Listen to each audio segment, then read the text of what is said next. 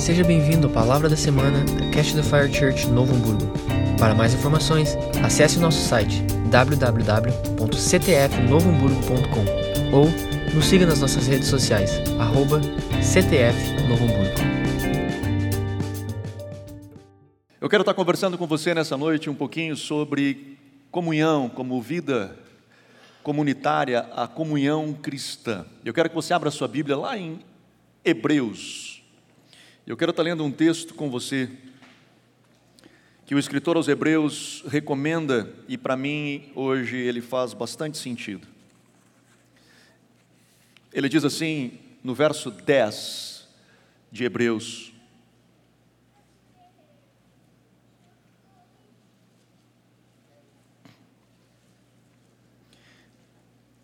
Hebreus capítulo 10. O escritor ele inicia dizendo aos irmãos entrarem confiadamente junto ao Santo dos Santos, junto ao trono da graça, no verso 19, ele diz assim: Portanto, irmãos, tendo ousadia para entrar no Santo dos Santos, pelo sangue de Jesus, pelo novo e vivo caminho que ele nos consagrou pelo véu, isto é, pela sua carne, e tendo grandes sacerdotes sobre a casa de Deus, cheguemos-nos ver, com, ver, com verdadeiro coração, em plena certeza de fé, tendo o coração purificado da má consciência e o corpo lavado com água limpa. O escritor ele nos ensina a ir ao trono, a, a entrar no, no Santo dos Santos, a conhecer ao Pai, por tudo aquilo que Cristo fez por nós, por tudo aquilo que Cristo concedeu por nós, rompendo o véu. E ele segue no verso 23: Guardemos firme a confissão da nossa esperança pois fiel é aquele que fez a promessa. Consideremos-nos uns aos outros para nos estimularmos ao amor e às boas obras, não deixando de congregar-nos, como é costume de alguns, mas admoestando-nos uns aos outros, e tanto mais quando vedes que se vai aproximando aquele dia. Amém. Papai, abençoa a tua palavra. Nessa noite eu te peço em nome de Jesus. Que teu Espírito fale conosco. Que possamos ouvir a tua voz. Em nome de Jesus. Amém. Eu curto demais esse texto, para mim ele faz muito sentido e eu cito ele de vez em quando, vocês vão notar que eu digo: bora pessoal, vamos entrar confiadamente junto ao trono da graça, porque Cristo salpicou um caminho de sangue para que nós viéssemos a entrar no Santo dos Santos. E ele aqui diz, no verso 23, guardemos firme então a confissão da nossa esperança. Que esperança é essa? É um dia de juntos nós estarmos com Ele, de nós nos encontrarmos com Ele, seja nos ares, né? seja no arrebatamento, seja no céu, seja onde for, mas nós nos encontrarmos com Ele, temos essa esperança. A fé cristã é movida por esse encontro, pela expectativa do Maranata, hora vem Senhor Jesus, desse encontro com o Cristo. E Ele diz: consideremos-nos uns aos outros Considere a comunhão, considere a relação, considere a vida de fé, considere a conexão com o outro como algo muito importante, por isso vai estimular um ao outro a seguir adiante. Isso vai estimular a nós ficarmos firmes nesta fé, e não somente firmes nessa fé, ele diz no verso 24, mas também ao amor e às boas obras. Essa comunhão, essa relação, esse cordão de três dobras que nós fizemos não só na relação marido e mulher, mas em qualquer outra relação, quando dois se unem junto com Deus, algo que se torna forte, firme na esperança de encontrar a Cristo. É isso que nos move, é isso que nos faz andar. E ele diz no verso 25, não deixando de congregar, como é costume de alguns, mas eu admoesto, na verdade, ao contrário, para que vocês estejam juntos ainda mais à medida que esse dia, o dia de Cristo, diz no verso 25, se aproxima.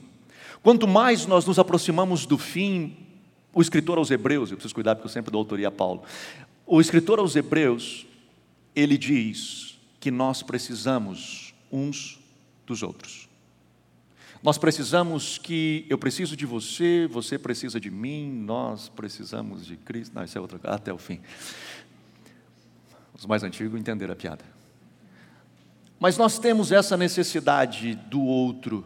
E o escritor aqui diz que isso nos motiva a continuar adiante, porque um incentiva o outro, um segura o outro, um ajuda o outro, um contribui com o outro. E quando mais nós nos aproximamos ao final, mais nós precisamos do outro, mais nós precisamos desta conexão.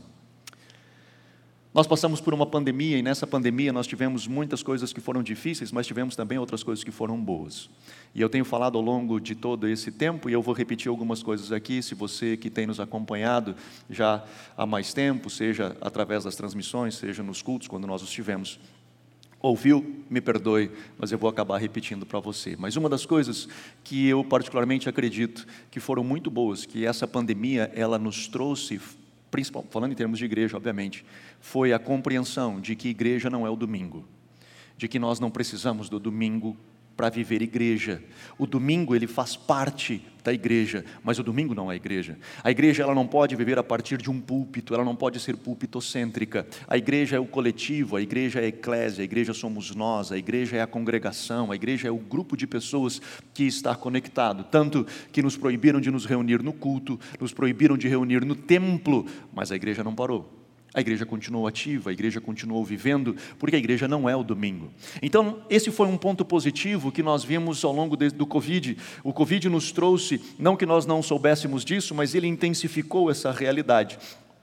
O Covid trouxe o domingo e colocou o domingo de volta ao lugar que ele precisa estar, como uma ferramenta importante para se viver igreja, mas o domingo não é a igreja.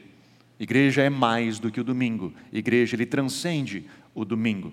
Outro ponto positivo que o Covid trouxe para a igreja foi restaurar algo que Lutero já quis restaurar lá na reforma, que foi o sacerdócio de todos os santos.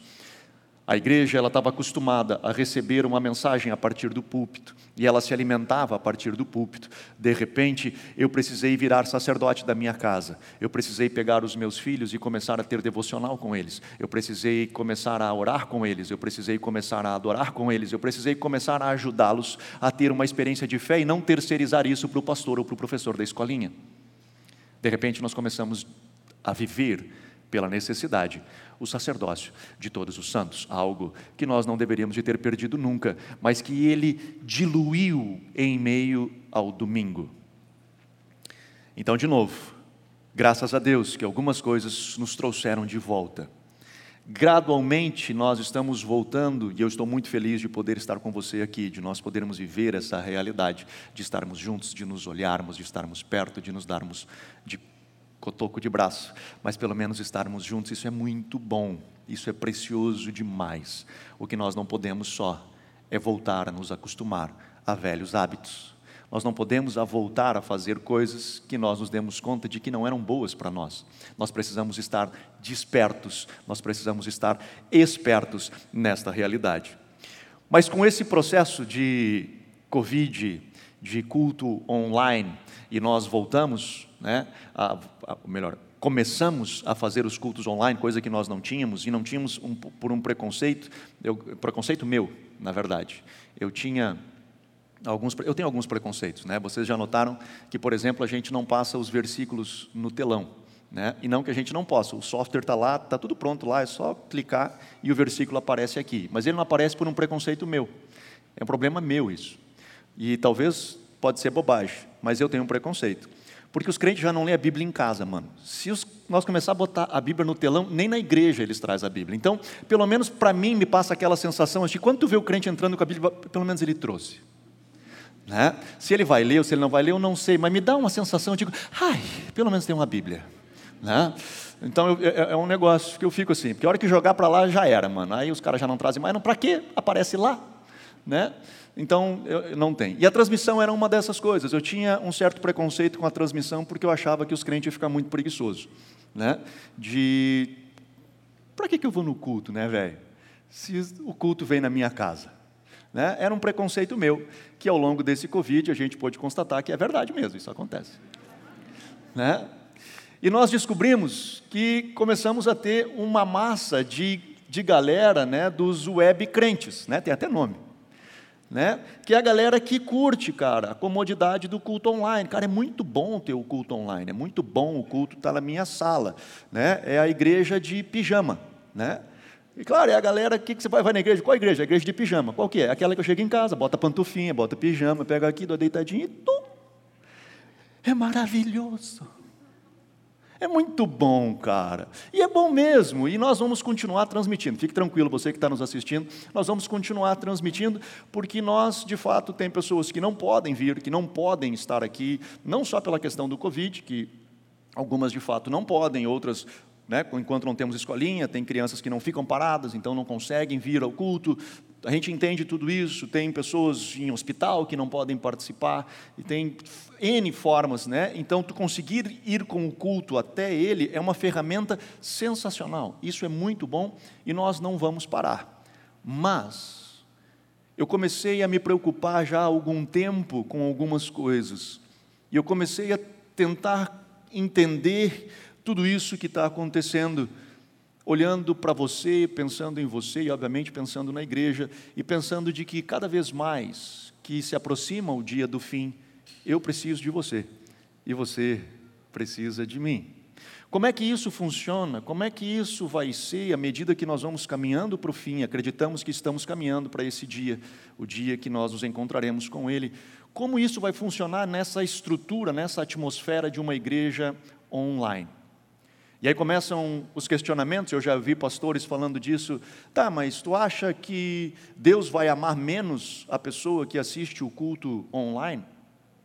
O cara que assiste o culto online, ele deixa de ser crente? O cara que assiste o culto de casa, ele perde a salvação? Provavelmente a resposta para essas três perguntas é não, é claro que não. O cara, pelo fato de assistir o culto em casa, Deus não ama ele menos. O fato dele assistir o culto de pijama, não significa que ele deixou de ser crente ou que ele perdeu a salvação, não tem nada a ver, não tem uma coisa a ver com a outra, pelo contrário, a mensagem do Evangelho está indo lá e chegando à sua casa, e nós vamos para uma outra discussão que eu já comentei um tempo atrás aqui, um dia participando de uma, há uns seis anos atrás, eu estava participando de um seminário sobre o estudo das religiões e tinha um filósofo, um sociólogo, fazendo um estudo sobre a tecnologia dentro da igreja evangélica, né? seis anos atrás isso. E ele, na, naquele dia, ele trouxe, ele um, estava lá presente, apresentando, era a sua dissertação, a sua tese de doutorado, ele estava apresentando né, naquela, naquela palestra, e ele traz um americano, e o americano aparece no telão e fala por 15 minutos, uma menina traduz, e aí depois que encerra a palestra desses 15 minutos do americano, ele assume a palavra de volta e pergunta, e aí pessoal, o professor fulano de tal, ele estava aqui? O pessoal disse, não, mas vocês não viram ele? Vimos. Então, ele estava ou ele não estava? É. E aí ele lança essa, palavras do sociólogo. Ele diz assim: quem está mais presente num culto?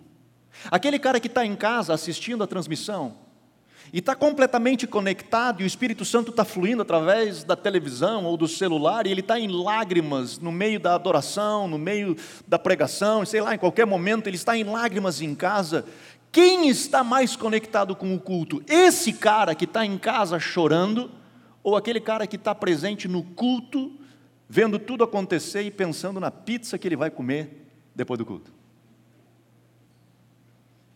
Acho que eu e você temos a tendência de dizer que o cara de casa provavelmente está bem mais conectado com a mensagem do que o maluco da pizza. Mas o que eu quero conversar com você hoje não é isso. O que eu quero conversar com você hoje não é essa realidade. O que eu quero conversar com você hoje é comunhão cristã. O que isso significa? O que o escritor aos Hebreus ele diz: não deixe de congregar como é costume de alguns, porque à medida que o final dos tempos se aproxima, nós precisamos um do outro. Como isso funciona? Meu filho ficou quase dois anos fora ele ficou no Canadá por quase dois anos. Agora com o Covid ele veio embora. E ele estando fora, eu não deixei de amá-lo. Eu continuava amando. E nós conversávamos seguido. Principalmente quando ele precisava de dinheiro.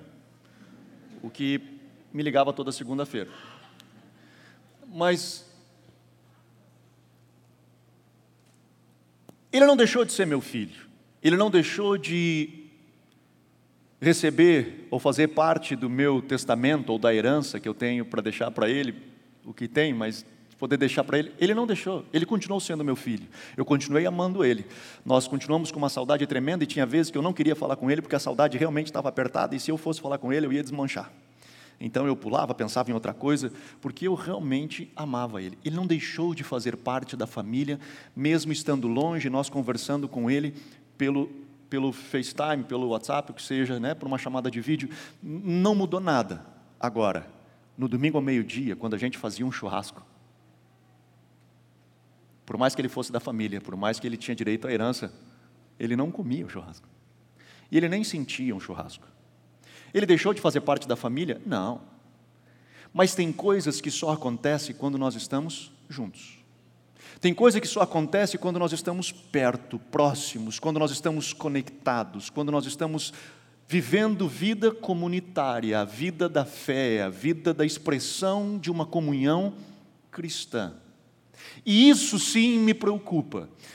Tem um filósofo sul-coreano, eu vou dizer o nome dele, chama Byung Chul Han. Eu acho que é assim. Se tiver algum sul-coreano, me perdoe, mas eu acho que é isso aí. Ele escreveu um livro, chama Sociedade da Transparência. Ele é sul-coreano, mas ele está na Alemanha, é considerado um dos principais filósofos do mundo hoje, o principal pensador alemão, ainda que não seja alemão, mas ele está com a sua base na Alemanha. E nesse seu, nesse seu livro, ele começa a comparar, no capítulo 4 e capítulo 5 desse livro, ele começa a comparar a sociedade de hoje a uma sociedade pornográfica. E, por algumas razões, passa a ser bastante simples de entender, ele baseia em cima de três pontos. O primeiro deles é essa ideia da sensualidade. Nós vemos uma sociedade extremamente sensual, uma sociedade que expressa sensualidade. Antigamente se vendia sabonete e perfume de uma forma sensual. Hoje qualquer coisa é vendida de forma sensual. Precisa ter a sensualidade, ela está ali presente. O segundo aspecto que ele fala de uma sociedade pornográfica, que a pornografia ela está ali desnuda a ideia da exposição, aquela coisa exposta, e ele diz: hoje nós somos uma sociedade que vive essa exposição. A necessidade da selfie, a necessidade de tudo que você faz, você precisa estar exposto, você está desnudo diante do mundo. Tudo que você faz, seja uma nova receita, seja um passeio que você vai, tudo você pensa como isso vai aparecer na rede social. Nós temos essa necessidade da exposição. Estou falando em termos de sociedade, ok? Não estou querendo generalizar todos vocês, mas de uma forma geral a sociedade ela tem essa compreensão. E o terceiro aspecto que ele fala que a sociedade hoje é uma sociedade pornográfica porque ela é uma sociedade que desritualiza ela tira o conceito do rito, do processo, ela precisa aquela coisa mais rápida, aquela coisa mais pronta, aquela coisa que não tem um processo para chegar até lá. E a pornografia ela faz isso. A pessoa que assiste a pornografia, seja o vídeo, seja a imagem, ela olha aquilo, o seu cérebro é estimulado por aquilo e o seu cérebro faz uma leitura daquilo como se aquilo fosse real. O cérebro ele não faz uma distinção. Não, isso aqui não existe, não tem uma pessoa do outro lado ali, é uma imagem. Ele não faz isso. Quando ele lê aquilo, quando o cérebro vê aquilo, ele já libera os hormônios, ele já libera o estímulo, a pessoa fica excitada, o sangue já começa a ir para as partes que precisam ir, e de repente essa pessoa pode até, de fato, chegar ao orgasmo. Ele tem todas aquelas sensações, e ali não, não existe nada, é simplesmente uma imagem chapada num vídeo ou numa foto, ou o que quer que seja. Mas o cérebro faz essa leitura. E ele diz: hoje nós estamos numa sociedade que ele chama de desritualização, porque aqui, nesse processo dessa experiência pornográfica, se perdeu o rito.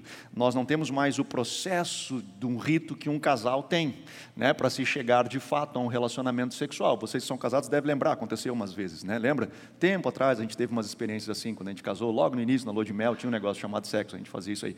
Mas é todo um processo que acontece, né, quando a gente casa e aí você descobre que o sexo não é só o ato em si, mas o sexo ele vem desde a manhã que a gente fala, aquele bom dia, aquela conexão de coração com coração, de alma, que se chega para que nós de fato tenhamos uma experiência plena que um dia Deus sonhou para nós. Não é só o coito em si, não é só órgão sexual com órgão sexual. Para que eu tenha uma experiência plena, completa, inteira, 100%, é todo um processo porque ali nós estamos conectados, marido, esposa. Então, quando se tem essa conexão perfeita, a experiência ela é plena e completa. Só que hoje a sociedade ela não está mais disposta a viver tudo isso. Ela quer a desritualização, ela é muito forte, ela é muito importante. O que, que isso tem a ver conosco? O que, que isso tem a ver conosco em termos de igreja, em termos de estrutura qual nós estamos vivendo neste tempo? Bom, as pessoas assistem um culto pela internet, elas têm experiências, elas têm sensações, elas estão com uma experiência ali que elas estão vendo a partir do vídeo, elas choram, elas sentem, Deus fala com elas, o Espírito Santo move com elas, e isso é precioso, mas não é uma experiência completa ela não é uma experiência plena. Eu sei que, e nós, de novo eu digo, nós não vamos parar de continuar transmitindo, porque tem muitas pessoas que não podem estar aqui, e é a, é a forma que essa mensagem pode chegar até ela. Nós temos pessoas que moram em outros países que nos assistem e que continuam dizendo: Eu continuo membro aí, hein? Não esquece de mim, eu continuo aí. Não tem como nós chegarmos até eles de uma outra forma, a não ser através disso. Mas não é a mesma coisa que sentar e comer a picanha junto no domingo. É ou não é? Não é a mesma coisa. Mandar foto do churrasco não é estar à mesa. E isso me preocupa, porque tem algumas pessoas que começam a se satisfazer com a, a experiência chapada, essa experiência da foto, do vídeo, da imagem. E eu diz, eu, eu, eu congrego. E eu falava esses dias, congregar, quando o escritor diz: não deixe de congregar, não é você não perder nenhum culto, porque você pode estar aqui como o cara, da, o maluco da pizza, e não está tendo nada. Você está aqui, participa de todo o culto, bate cartão em todo o culto e você não congrega conosco. Porque congregar conosco não é você não perder culto, congregar conosco é você olhar para o lado e saber o nome daquele que está ali. Não vai saber o nome de todos, mas vai saber o nome de quem está perto de você, vai saber olhar para aquele lado e dizer: por aquele lá eu já orei, aquele outro lá já orou por mim. Por isso que todas as vezes que nós recebemos as pessoas aqui como membros, nós, quando eu recebo, pelo menos, eu normalmente digo: é com esse que nós vamos rir e é com esse que nós vamos chorar, porque isso é família. Essa é a vida cristã, é família, é nós nos debruçarmos em favor do outro. E aqui nós encontramos uma realidade. Eu gosto de um cara, eu já citei ele aqui várias vezes, um cara chamado Dietrich Bonhoeffer. Ele é um alemão e ele. Eu falei outro alemão hoje, né? Semana passada também falei um alemão. Estou gostando dos alemão, mas casei com um alemão, né? Tem que gostar de alemão. Mas ele ele tem um livro que chama Vida em Comunhão. E ele escreve esse livro, ele foi morto por Hitler na Segunda Guerra por conspirar contra Hitler, com todo, contra todo o nazismo, todo aquele negócio. Mas antes de ser morto, o seminário ao qual ele dava aula foi fechado, porque tudo aquilo que poderia ser contra né, o nazismo foi fechado. E o seminário que eles tinham, dos pastores luteranos, que muitos deles foram contra o nazismo, obviamente, alguns foram a favor, mas a, a maioria deles foi contra, os que foram contra foram fechados, o dele foi fechado. E ele junta 20 pastores, 20 eh, seminaristas, 20 jovens que estavam sendo treinados para ser pastores e leva para um, um, uma escola, um, um seminário clandestino para eles morarem juntos, para eles viverem juntos. E ali eles passaram a viver a vida em comunhão. E dessa experiência que eles tiveram ali, em meio a um ataque, em meio a uma confusão, ele escreve esse livro, e eu recomendo você, se você quiser ler, vale a pena, aonde ele fala sobre a experiência de viver em comunhão, aonde ele fala sobre a experiência de estar conectado, de vida na vida, de ter esse relacionamento com o outro, de como isso funciona da importância de um ajudar o outro, a importância de um estimular a fé do outro, aonde acorda de manhã e vamos juntos ler, vamos juntos fazer algo, vamos adorar juntos, vamos orar juntos. Agora vamos ter o nosso tempo a sós, porque também é importante nós vivermos a sós. E ele diz: alguns vão para a comunhão porque eles não conseguem viver sozinhos. Ele diz: não, não faça isso, porque provavelmente você vai estragar a comunhão. Porque se você vai para a comunhão porque não consegue ficar sozinho, é porque você ainda não compreendeu o que de fato é viver comunhão. Porque viver comunhão não é você viver para si, é você viver para o outro. E quando você vai para a comunhão porque não consegue ficar sozinho, é que você está indo lá para sugar daquele grupo, ao invés de estar lá para poder dar. E ele diz: e ao mesmo tempo, se você não consegue ficar é, na solidão e viver a solidão, experimentar o ambiente da solidão, se encontrar nessa reclusão de dizer eu abro mão de mim mesmo, você precisa encontrar essa experiência com Cristo e de se firmar nele. Aí ele faz a seguinte comparação: ele diz assim: existe uma diferença entre comunhão cristã e comunhão. E nesse processo, está caindo esse negócio, precisa arrumar. E não é só um trocadilho de palavras. Quando a gente diz assim, existe uma diferença entre comunhão e comunhão cristã, é porque existe uma baita diferença. Na comunhão, eu me envolvo na comunhão pelo meu desejo. O que me motiva, o que aglutina a comunhão é o desejo. É eu estar conectado pelo desejo, aquilo que nos une, aquilo que nos faz gostar de estar juntos, os mesmos interesses, os mesmos prazeres, o mesmo time de futebol, as mesmas, as, os mesmos gostos, os mesmos prazeres. Isso nos aglutina, isso nos faz gerar comunhão. Comunhão cristã é outra coisa. O que nos aglutina não é o desejo, o que nos aglutina é a verdade. O que nos faz estar juntos, o que faz com que nós venhamos a orbitar ao redor, não é o desejo de eu estar junto, é a verdade que nos une. Na comunhão cristã, eu só tenho comunhão contigo porque a minha comunhão é em Cristo e a partir de Cristo. Eu só consigo ter comunhão contigo porque entre eu e você existe a cruz de Cristo. E eu me relaciono contigo a partir dela, através dela. Então isso faz com que eu me relacione com pessoas que eu não gosto. Isso faz com que eu me relacione com pessoas que eu não tenho prazer de estar junto. E não quer dizer que eu o odeie, porque afinal é um mandamento de Deus eu amar a todas as pessoas e nós precisamos sim amar a todos. Mas nós não gostamos de todos. Eu já falei isso outras vezes aqui. Porque pessoas têm interesses diferentes, têm vontades diferentes, têm papos diferentes, têm formas diferentes, que são diferentes de, de quem eu sou.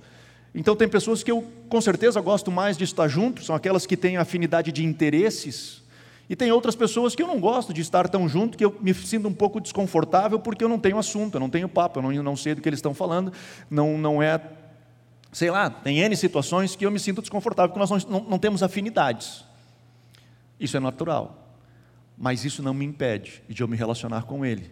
Porque quando eu me relaciono com Ele, eu não me relaciono pela minha afinidade, eu me relaciono pela cruz de Cristo, é pelo Evangelho.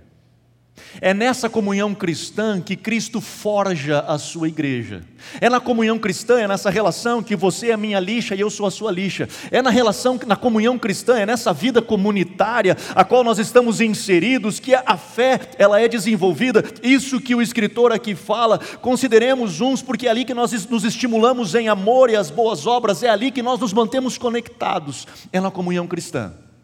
É naquele lugar onde eu entro para saber que eu não estou ali por mim, eu não estou ali porque é bom para mim, eu não estou ali porque aquilo me satisfaz, eu estou ali porque isso me chama a me debruçar ao outro. O Evangelho é uma fé que se debruça em favor do outro, ela não é uma fé de consumo próprio, ela não é uma fé que faz com que eu volte para mim mesmo, ela é uma fé que se debruça no outro.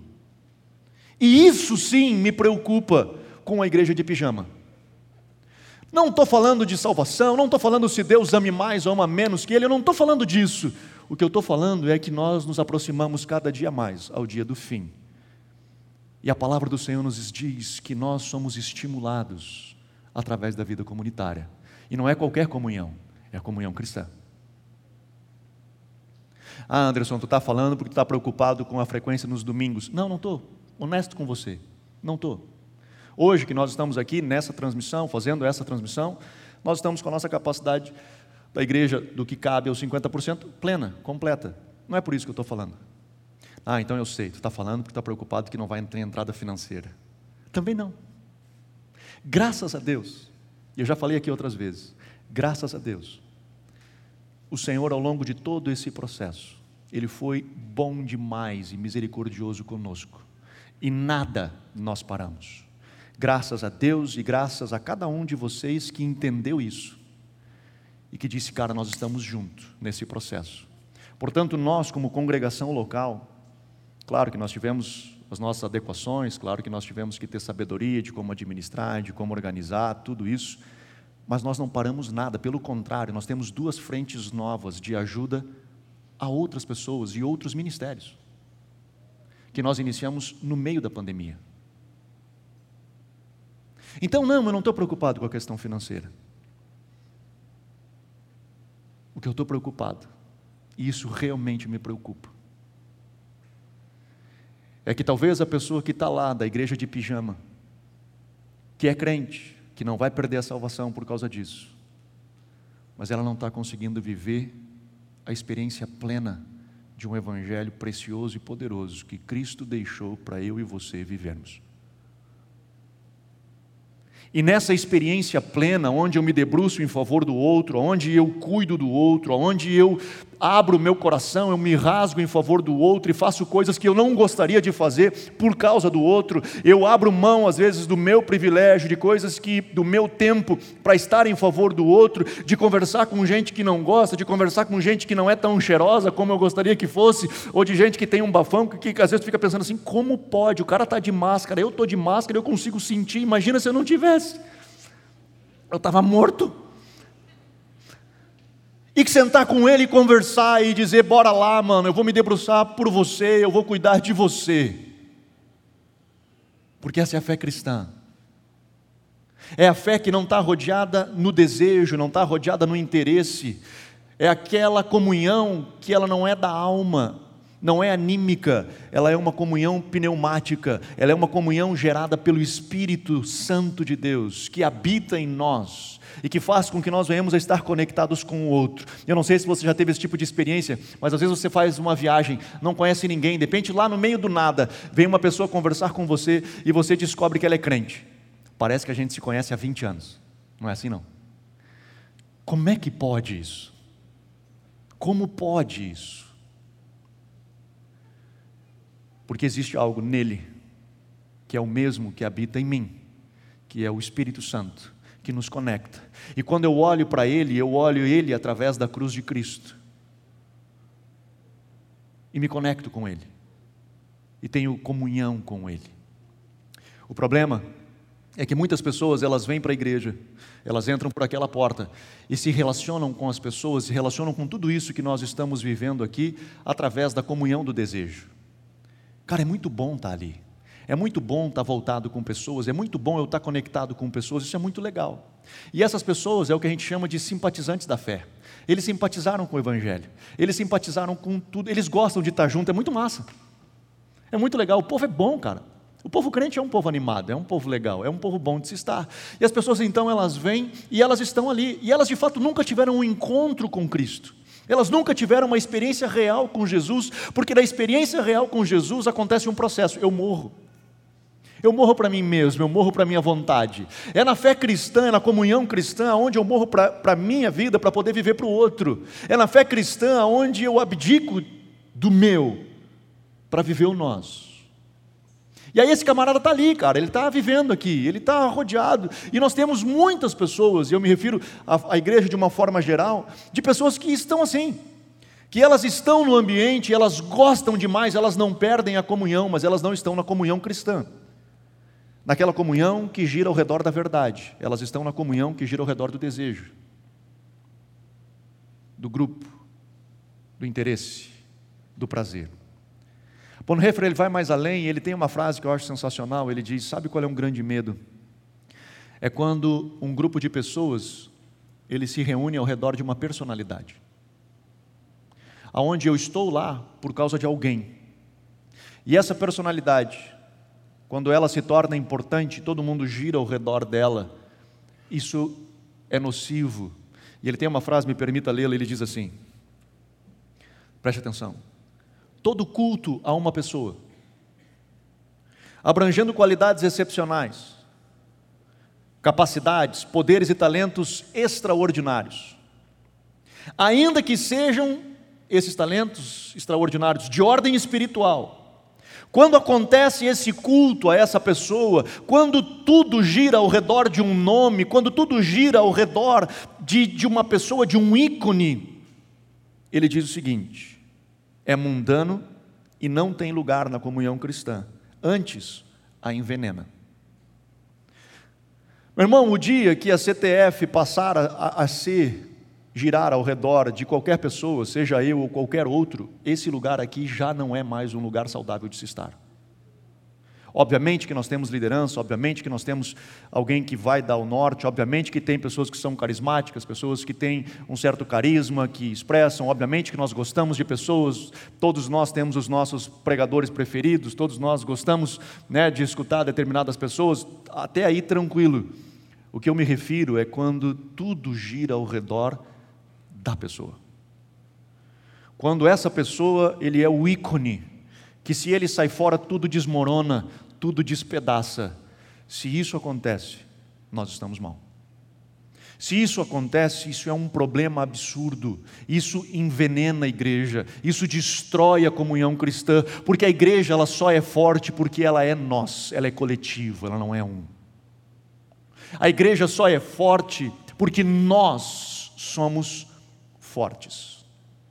Mas sabe qual é o problema?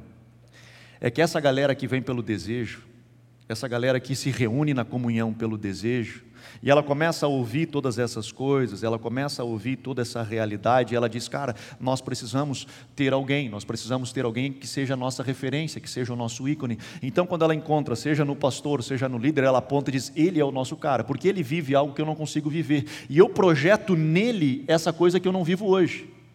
Então eu olho para ele e digo: esse cara é o cara, esse cara ele é isso, esse cara ele é aquilo, esse cara ele é o top, esse cara tananã. E esse cara abraça essa ideia, e ele gosta dessa ideia, e ele abraça essa ideia, e ele diz: tá bom, eu sou o cara. Só que nós não somos o cara. Nós somos uma igreja que tem dificuldades e tem problemas. Eu vou dar um spoiler para você. Daqui a duas semanas, não essa semana agora, na próxima, nós vamos estar estudando nos nossos GFs sobre uma disciplina chamada confissão. E calma, fique tranquilo, nós não estamos voltando à, Igreja Católica, fica tranquilo. Nós vamos explicar para você o que, que é, mas Tiago ele nos instrui que nós devemos de confessar os nossos pecados uns aos outros. Basicamente o que ele está querendo dizer é que nós precisamos ser vulneráveis, nós precisamos ser transparentes. As pessoas precisam nos conhecer e nós dizer, cara, eu preciso que tu me conheça, eu preciso dizer para ti, cara, estou precisando de ajuda. E no livro que nós estamos estudando, ele diz, a igreja ela tem dificuldade de fazer isso, sabe por quê? Porque ela olha para si e se vê como uma congregação de santos e não um grupo de pecadores em processo de transformação. Então, se eu faço parte de uma congregação de santos, do, que, do qual nós somos santificados por Cristo, sim, fomos lavados por Cristo, e Cristo, quando nos olha, ele nos vê como santos, pelo seu sangue, pela sua cruz, mas sim somos um grupo de pecadores, carecendo da glória de Deus e que somos transformados a cada dia de glória em glória. Então, quando nós nos vemos como um grupo de pessoas santas, e eu sou o cara que sou podre, eu não posso abrir o meu coração e dizer eu tenho dificuldades, eu tenho problemas. Então, o que, é que eu faço? Eu enfio para debaixo do tapete. E aí, de repente, nós temos um monte de gente enfiando todas as suas mazelas para debaixo do tapete. Nós temos um grupo de hipócritas vivendo uma religião falsa, vivendo uma coisa nojenta que ninguém suporta, e nós chamamos isso de cristianismo. E essa mesma coisa acontece com esse cara, com esse ícone, com essa, esse camarada que foi idolatrado, foi colocado nessa redoma e nós projetamos sobre ele. Nas suas dificuldades, nas suas mazelas, ele começa a jogar para debaixo do tapete, porque ele sabe que se ele cai, não é só ele que cai, é uma galera inteira que ao redor dele vai junto, porque essa galera jogou para ele uma responsabilidade que não era dele de carregar e não era nem das pessoas jogarem nele. O que eu estou querendo falar para você com isso tudo, e foi um pouco mais além do que eu queria, é que eu realmente estou preocupado com a igreja. É o meu papel, sou pastor. Não me preocupo só com a nossa igreja, com a nossa congregação, mas eu me preocupo com a igreja em geral. Nós viemos para um momento de tecnologia e não vai voltar atrás. Não volta mais. Ele só avança. E nós precisamos avançar com ele. Nós precisamos ficar o quão modernos, quão tecnológicos precisar, nós precisamos avançar. O que nós não podemos perder nesse processo são princípios. O que nós não, não, podemos perder neste processo são valores que de fato nos fazem seguir adiante. E quando nós falamos de comunhão cristã, não estou me referindo ao culto. De novo eu disse, o culto nessa pandemia voltou a ter o seu lugar. Ele não é a coisa mais importante da igreja, ele é uma coisa importante na igreja, mas não é a mais importante na igreja. O que é, fortalece a igreja é a vida comunitária, é a vida na vida, é eu estar junto contigo, você estar junto comigo. Mano, você já me ouviu falar isso tantas vezes. Só que hoje, parece que cada vez mais essa realidade está sendo ameaçada. E Bonhoeffer, ele dá três dicas de nós vivermos comunhão. A primeira delas, ele diz: para nós vivermos comunhão, nós precisamos aprender a ouvir. Nós precisamos aprender a ouvir. Nós precisamos estar perto do outro e poder ouvi-lo. As mulheres agora ficaram felizes, né? As casadas. Amém. A minha também. Nós precisamos aprender a ouvir. Nós precisamos parar para ouvir. Assim como a fé vem pelo ouvir, e o ouvir da pregação da palavra, o amor pelo outro, a dedicação pelo outro, o debruçar pelo outro, inicia de você parar e ouvir a sua história.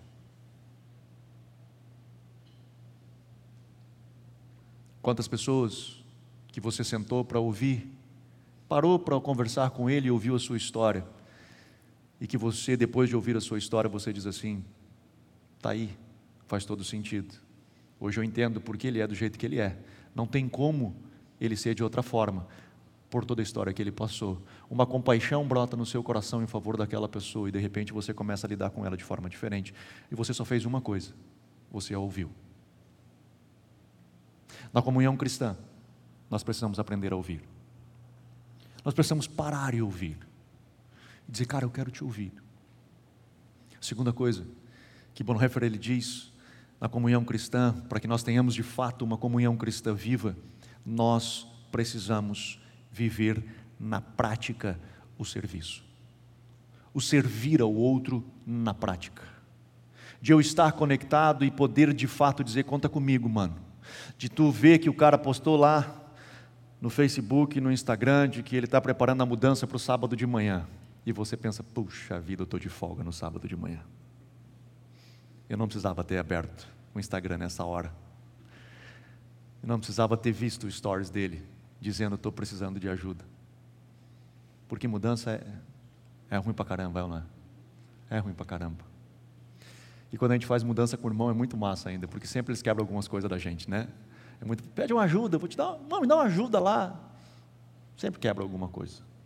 Eu fiz mudança abri meu coração, abri meu coração de manhã também, mas eu fiz uma mudança um dia.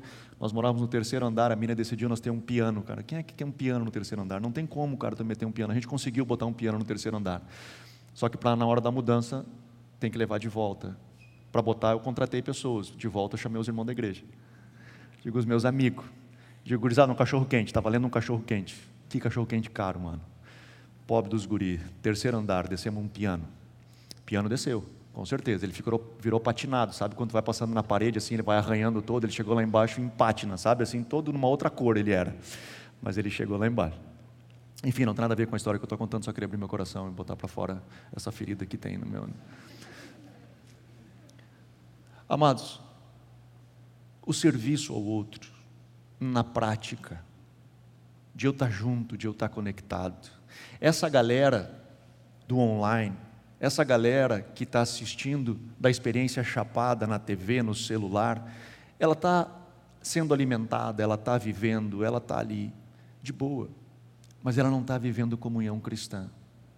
A não ser que ela consiga, de alguma forma, viver os princípios da comunhão cristã. A não ser que, de alguma forma, ela consiga expressar essas coisas do contrário. O cérebro dela está assimilando, eu estou vivendo a minha fé. E, na verdade, ela está vivendo uma experiência parcial da fé, mas não a essência da sua fé, não tudo o que a fé pode dar para ela, não aquele negócio onde eu me conecto com o Jean e quando eu estou fraco, o Jean me fortalece, e quando o Jean está fraco, eu fortaleço ele, nós nos damos as mãos e vamos até o fim juntos, e um dia vamos glorificar lá no céu, dizendo, mano, nós passamos um perrengue na terra, foi feio, mas hoje estamos aqui, glorificando o Senhor junto. Essa coisa da experiência da fé, ela passa pelo serviço, ela passa de eu me debruçar em favor do outro. E a terceira coisa que Bonhoeffer ele fala de que para nós termos uma fé cristã, uma comunhão cristã, não só comunhão, comunhão é boa, comunhão, de novo, é legal, a gente está junto com a galera, mas comunhão a gente tem no clube, comunhão a gente tem no grupo de futebol, comunhão a gente tem em outras coisas, comunhão cristã é outra coisa. Para que eu tenha comunhão cristã, além de ouvir, além de servir na prática, eu preciso carregar as cargas uns dos outros. Paulo nos instrui a carregarmos as cargas uns dos outros. O que, que é isso? Meu irmão, cada um tem a sua cruz, cada um tem o seu espaço, cada um tem a sua forma, cada um tem a sua dificuldade. E Paulo diz: nós precisamos nos unir como família e ajudar ao outro. Sabe o que é carregar a carga um do outro? É quando o problema do outro passa a ser teu. É quando a dificuldade do outro, você diz, cara, eu vou te ajudar, mano, e eu vou chorar contigo, e nós vamos juntos, eu vou me compadecer. A palavra compaixão no latim significa sofrer com, é quando você se compadece, é quando você sofre com aquela situação e diz, cara, nós estamos juntos nessa. Não é aquele negócio que eu digo, hum, foi mal, sinto muito, eu viro as costas e vou viver minha vida como se nada tivesse acontecendo. Meu irmão, é claro, a gente não tem condições de abraçar o mundo. Né? Nós não temos condições de salvar o mundo, a gente não vai salvar o mundo. Eu precisei lidar muito com isso como pastor, porque eu comecei a, adoecer quando eu comecei a pegar a carga de todo mundo, porque a gente não tem condição de salvar o mundo inteiro. A gente tem que ter, obviamente, essa sabedoria e esse entendimento. Acho que nós estamos entendendo o que a gente está conversando aqui. Nós não vamos salvar o mundo inteiro, né? Nós não temos condições de salvar o mundo inteiro.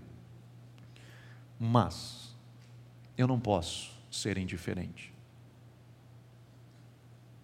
Eu não posso dizer eu sou crente. E é o que Jesus nos ensina. Ele diz: "Ah, mano, não dá para você ver o cara passando fome e virar para o lado e dizer está tudo certo e eu não fazer nada. Não tem como. Não tem como eu ver o cara está passando frio e eu dizer, o cara está com frio. E eu não fazer nada. Não tem como. Não tem como. Eu não sentir a dor.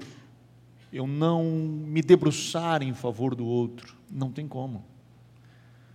Porque, cara, fazer coisa boa para quem a gente gosta é muito fácil. Sermão de Jesus.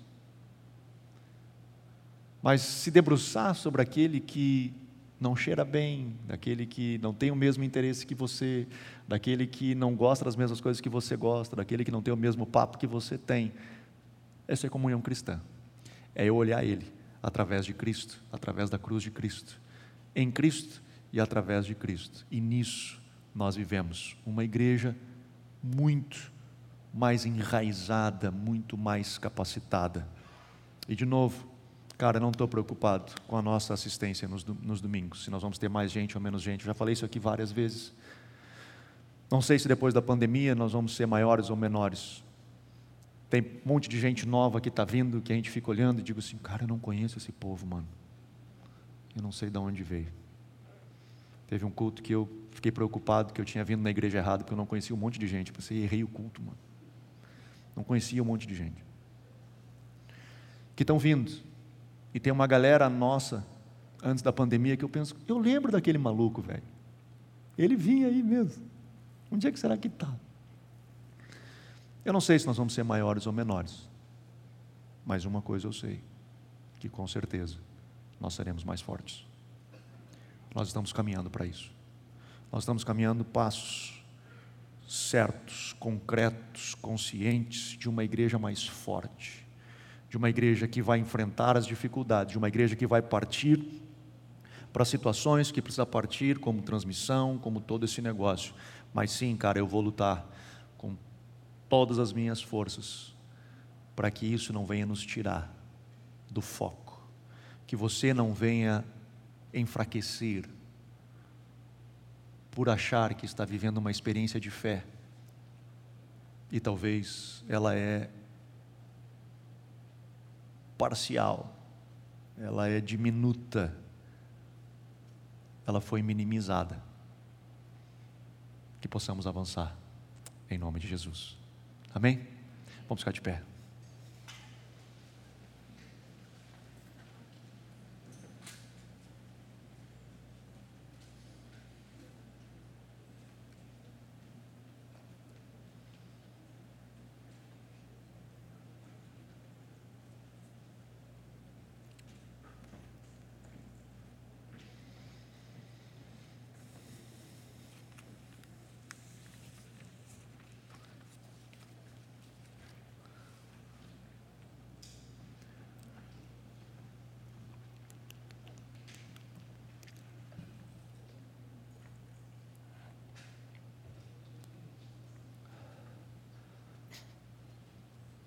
Aleluia.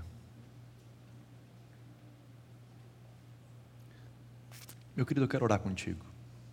Quero me unir em oração contigo. Você que está aqui, você que está em casa, eu quero orar contigo. E especificamente você que está em casa, é, para você não ficar chateado, né, achando que eu estou falando contra você, não é isso? É, eu entendo que tem pessoas que podem, tem pessoas que não podem, e nós justamente estamos transmitindo para alcançar você que não pode viver a, a vida comunitária. Mas a minha crítica não é que você está nos assistindo aí, não está aqui, não é essa. A minha crítica nessa noite é para que, mesmo você estando lá, se dê conta de que você precisa viver a comunhão cristã, seja ela junto conosco, seja ela num grupo, seja ela em algum lugar, mas você precisa viver a comunhão cristã, porque é na comunhão cristã que nós somos fortalecidos, até que esse dia da volta de Cristo ele venha, até que esse dia que ele disse que nós nos mantemos na expectativa venha. E até lá, eu em você, você em mim, nós com Cristo, nós nos fortalecemos, produzindo boas obras, produzindo amor, produzindo fé, em nome de Jesus. Vamos orar?